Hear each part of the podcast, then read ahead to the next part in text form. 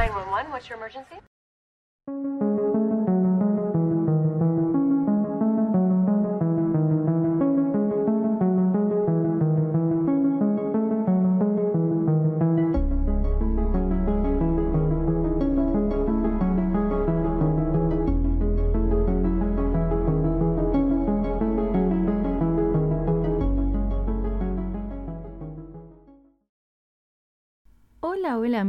Espero que estén todos súper bien. Yo soy Mika y les doy la bienvenida a este nuevo episodio de Un Rato de Misterio.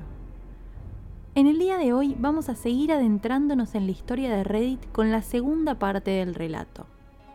La primera salió la semana pasada, así que si no lo escucharon aún, los invito a hacerlo antes de reproducir este. Igualmente, antes de empezar a contarles la nueva información, voy a hacer un pequeño resumen de la parte anterior, así no se pierde ningún dato. Una vez más, y como siempre, los invito si quieren a buscar un té, un café, lo que les guste tomar, y empezamos con el caso.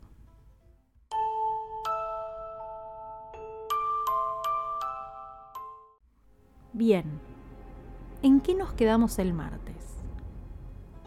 La historia que comencé a contarles la semana pasada es algo que le sucedió a un usuario de Reddit llamado Rising Mac. En uno de sus turnos de trabajo nocturno, decidió chequear el monitor de la habitación de su bebé, que se encontraba en la casa con su esposa.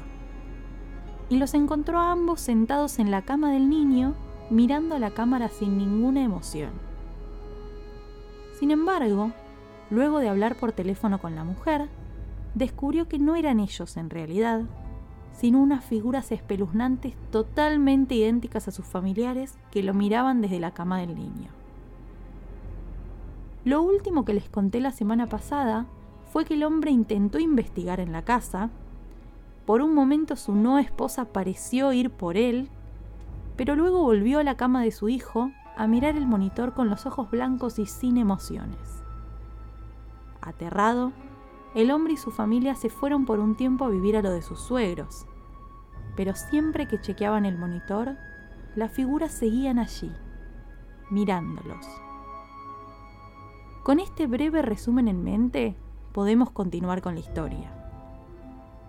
Tengan en cuenta que el usuario recién subió una actualización del caso al mes de la publicación original. Lamento haber tardado tanto en actualizar este fue un mes muy emotivo. Me vengo sintiendo como si estuviera perdiendo la cabeza, o peor, como si ya lo hubiera perdido. Estuve en el hospital por tres semanas.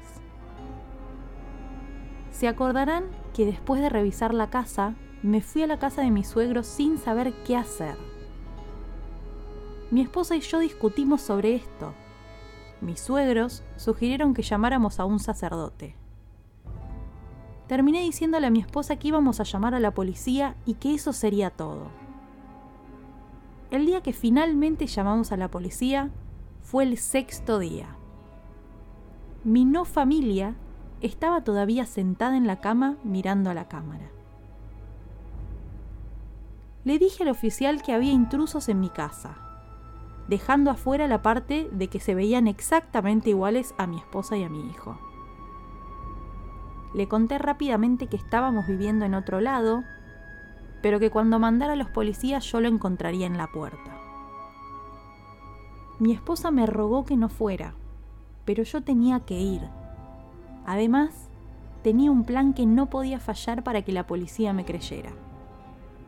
Mi idea era llevarme el iPhone de mi suegra y hacer una videollamada con mi esposa mientras le mostraba a la policía la cámara desde mi teléfono.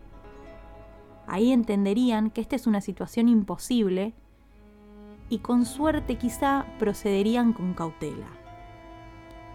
Mi compañero de trabajo me dijo que él también me iba a acompañar. Llegamos a la casa antes que la policía.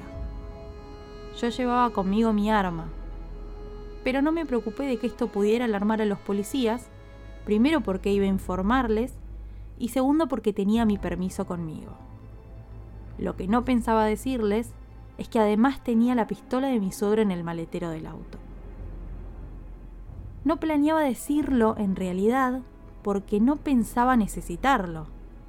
Creía que los policías vendrían armados y preparados para cualquier cosa.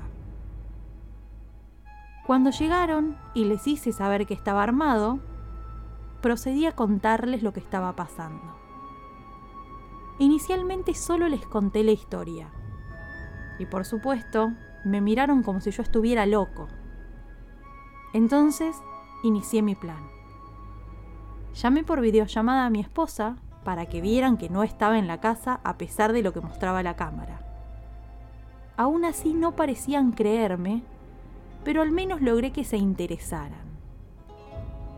Colgué con mi esposa y le dije que la llamaría tan pronto como supiéramos algo. Así que ahora estamos seguros de que esto no es una grabación, ¿no? dijo un oficial. No, no lo es. El ciclo día y noche cambió todos los días. El parpadeo de las figuras es errático, y si esto fuera una grabación repetida, debería ser cíclico. Sé que esta es una pregunta estúpida, pero su esposa no tiene gemelos, ¿verdad? Preguntó el otro oficial. Por supuesto le dije que no. Ahí mi amigo sugirió, tengo una idea. Subí el volumen. Voy a tirar una piedra a la ventana. Mi amigo corrió hacia atrás de la casa mientras yo subía el volumen del celular al máximo. Presten atención, voy a tirar. Se escuchó a lo lejos el sonido de la piedra en la ventana, pero con un segundo de retraso se escuchó alto y claro a través de mi teléfono.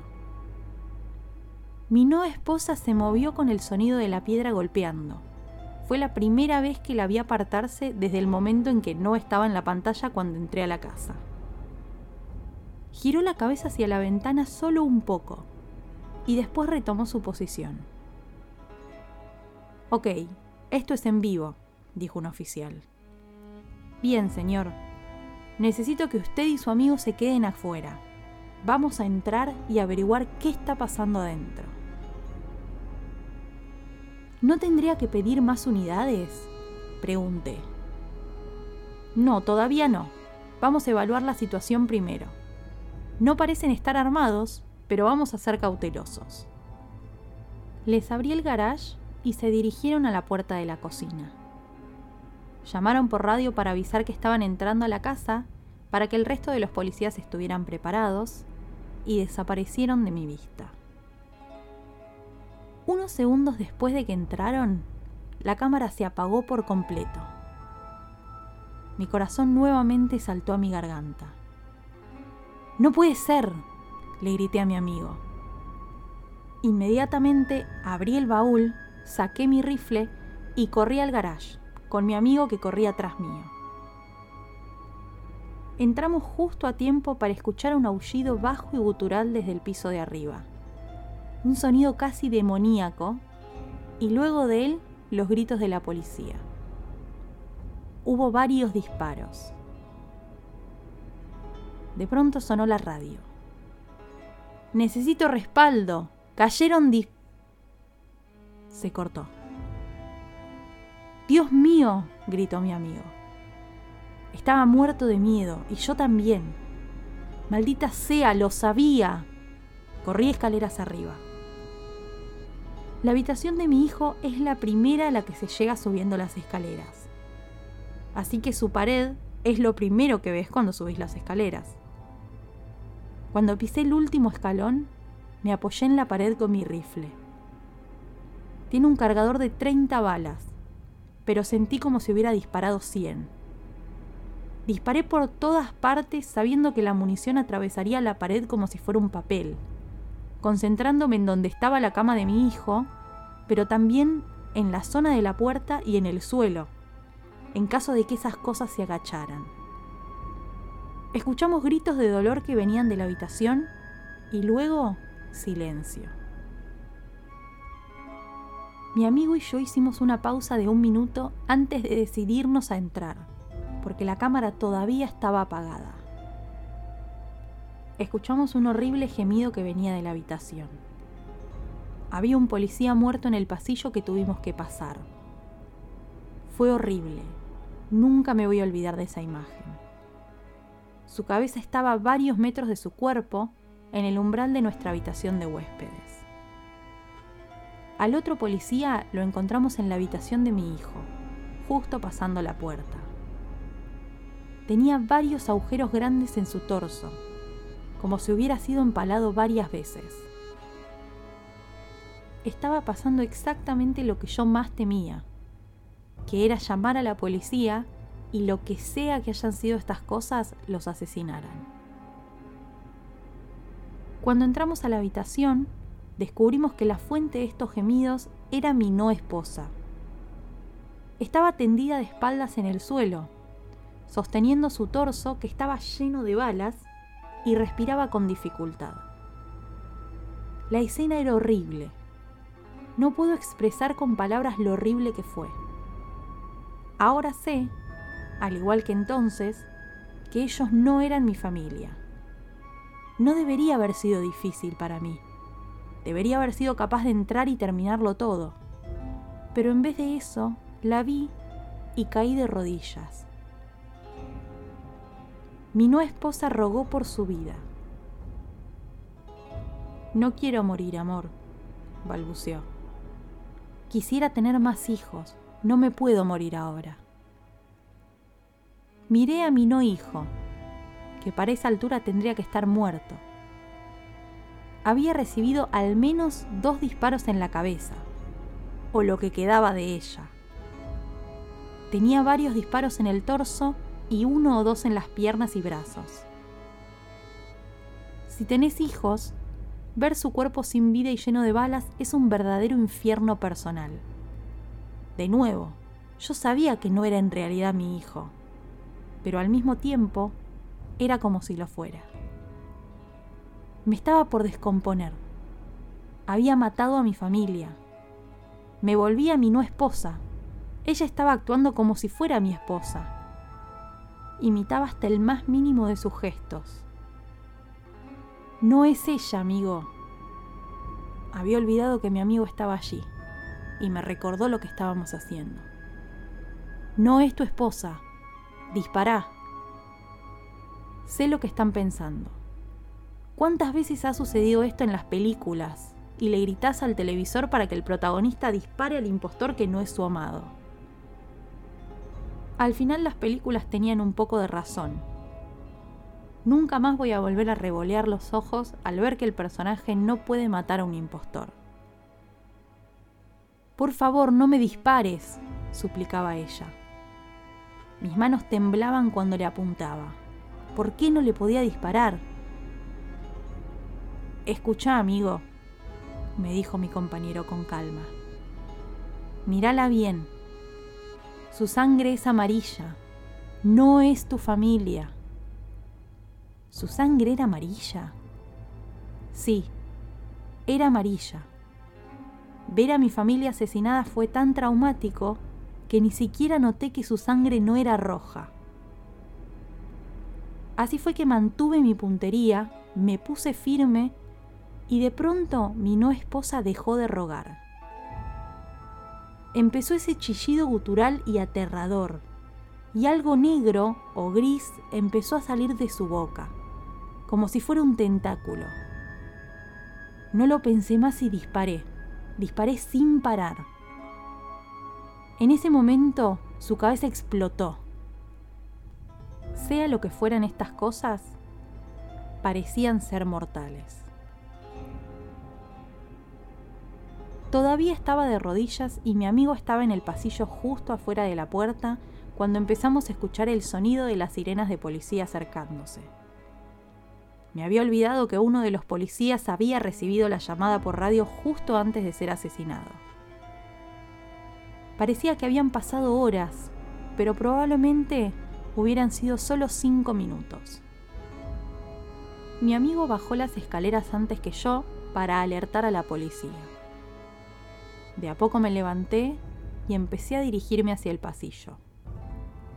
Estaba muy mareado, sentía que iba a vomitar en cualquier momento. Mi habitación está al lado de la de mi hijo, así que la entrada está un pie a la derecha de la puerta de mi hijo. Mi puerta estaba cerrada cuando entré. Pero al salir del cuarto de Buddy, mi puerta de pronto se abrió.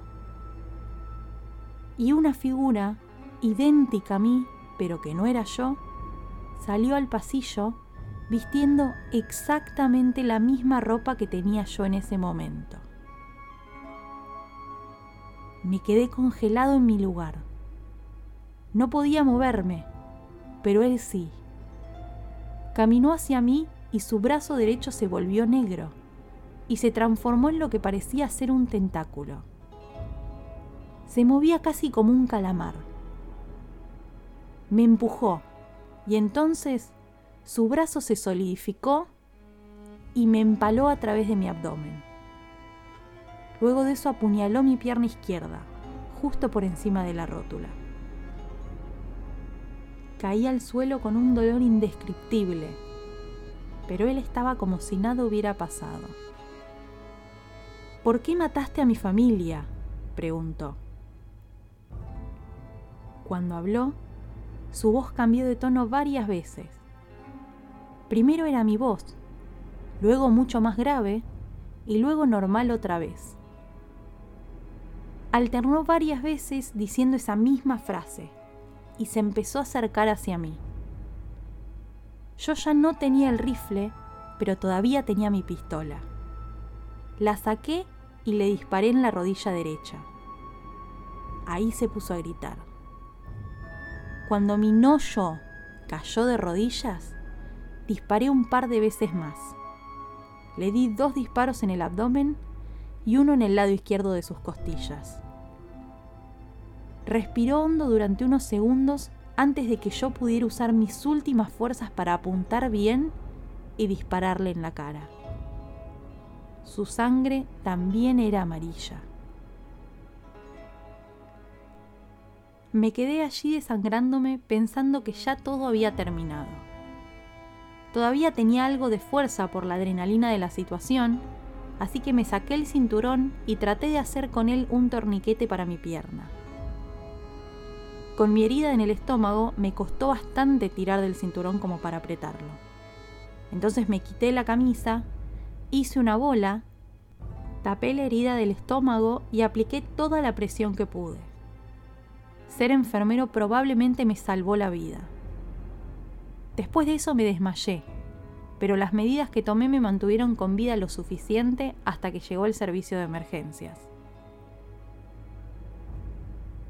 En el fondo de mi mente empecé a escuchar voces elevadas y el sonido de los golpes subiendo las escaleras antes de salir. Probablemente era un policía, pero sentí la presión de alguien tratando de mantener mi herida cerrada. Entraba y salía de mis desmayos cuando llegó el servicio de emergencia junto con probablemente todos los policías de la ciudad.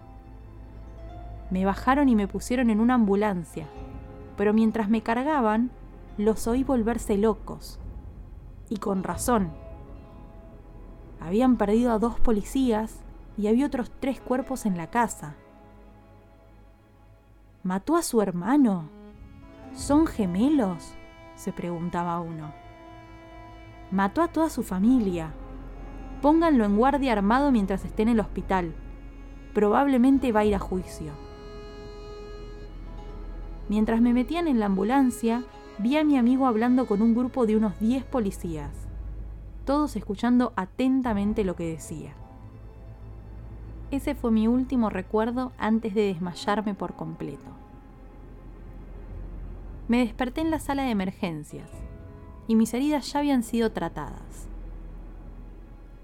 Aparentemente, el tentáculo que me había atravesado tenía solo unos pocos centímetros de ancho, así que era solamente un poco más grande que un cuchillo. Me cosieron y me hicieron una transfusión de sangre por toda la que perdí en la casa. Mi esposa ya los había autorizado a hacer lo que fuera necesario mientras yo estaba inconsciente para salvarme la vida. No se imagina lo enojada que estaba de que yo hubiera entrado a la casa. Ahora estamos bien, pero esa es una historia para otro día. Estuve en el hospital durante tres semanas porque me agarró una infección muy fuerte y necesité muchos antibióticos. Durante las tres semanas tuve a los policías en mi habitación llenándome de preguntas. Luego de una semana me liberaron y ya no me tenían, al menos, bajo vigilancia armada. Les conté absolutamente todo, sin importarme si tenía sentido o no. Y gracias a Dios, mi amigo había venido conmigo y pudo corroborar mi historia. A mitad de mi estadía en el hospital, unos hombres con traje vinieron a visitarme. Eran del gobierno, lo supe de inmediato. Ellos dijeron que eran del FBI, pero yo no sé si lo creo. Querían hablar de mi no familia. El jefe de policía y el forense estaban involucrados, y era todo extremadamente confidencial. Dejaron claro que esto no era un asunto para que saliera al público. Aquí es donde debo disculparme con ustedes, probablemente por el final anticlimático de esta terrible experiencia que me tocó vivir. No tengo idea de qué eran esas criaturas que estaban en mi casa. Tampoco lo saben los hombres del FBI. Lo único que sabemos es que eran criaturas sensibles que se parecían a nosotros, pero tenían sangre amarilla. Le rogué al forense que me visitó en el hospital que me hablara de sus autopsias, pero me dijo que no podía contarme nada. Debió sentirse mal por mí, porque a los pocos días me mandó un ramo de flores. El ramo venía con una tarjeta que decía, no sabemos qué son. Tienen los mismos órganos que nosotros, pero en diferentes partes del cuerpo todo lo que es rojo y rosa dentro de nuestro cuerpo es verdoso y amarillo dentro de ellos. Son criaturas humanoides, pero no son humanos. El gobierno cree que pueden ser extraterrestres. Por favor, quema esta carta lo antes posible. Hicieron una limpieza profesional en nuestra casa. Casi seguro fue un equipo del gobierno, porque nos contactaron en nombre de la policía. No pudimos encontrar ni una reseña en Google ni ningún sitio web de la compañía que mandaron a limpiar.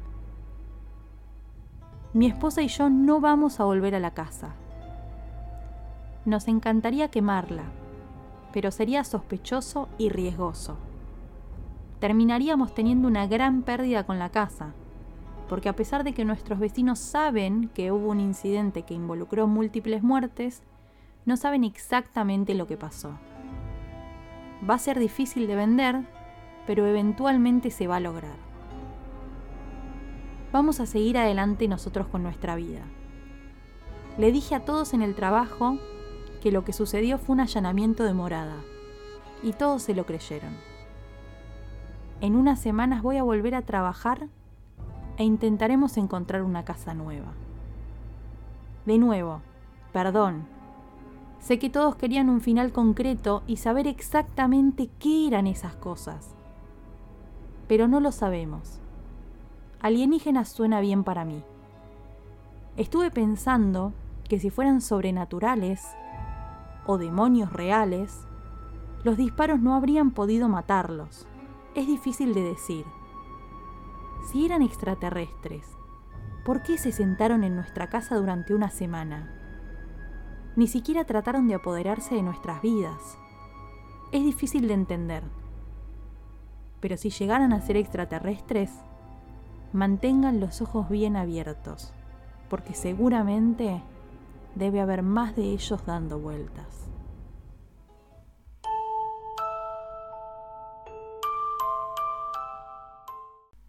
Espero que les haya gustado este nuevo episodio del podcast y les agradezco por haber llegado hasta acá. Los invito a darle like desde la plataforma en que me estén escuchando, suscribirse y si quieren, activar la campanita para que les avise cada vez que subo un nuevo caso. Si además quieren compartir este episodio con amigos fanáticos del misterio, me serviría muchísimo para que el podcast se difunda. Y por último, recuerden que pueden contactarme por Instagram en arroba unratodemisterio.arg. Queridos amigos, eso ha sido todo por hoy. Les mando un beso grande y los despido.